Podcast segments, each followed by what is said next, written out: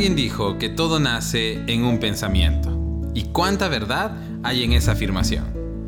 Nuestros sentimientos, actitudes y decisiones son producto de nuestros pensamientos. Es más, incluso algunas reacciones involuntarias son resultado de un pensamiento al que le hemos dedicado mucho tiempo en nuestras mentes y que cuando menos nos damos cuenta sale a relucir y a veces, en el momento, menos oportuno.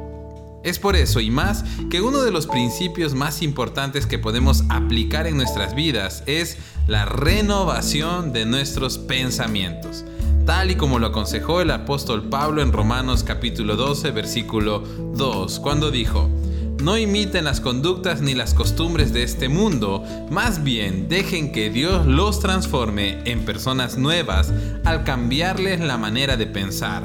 Entonces aprenderán a conocer la voluntad de Dios para ustedes, la cual es buena, agradable y perfecta.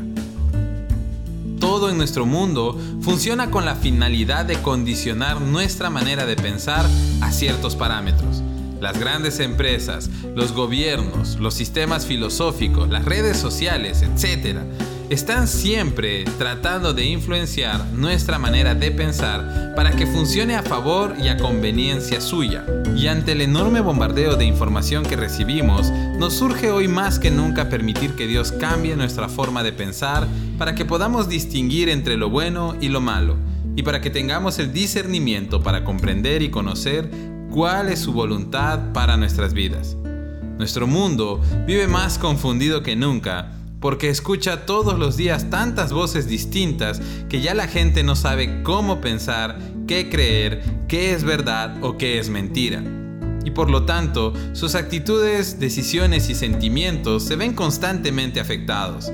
Vemos muchas personas cuyas emociones a veces se desbordan y los dominan, y esto es a causa de que su mente está confundida y sus pensamientos desordenados.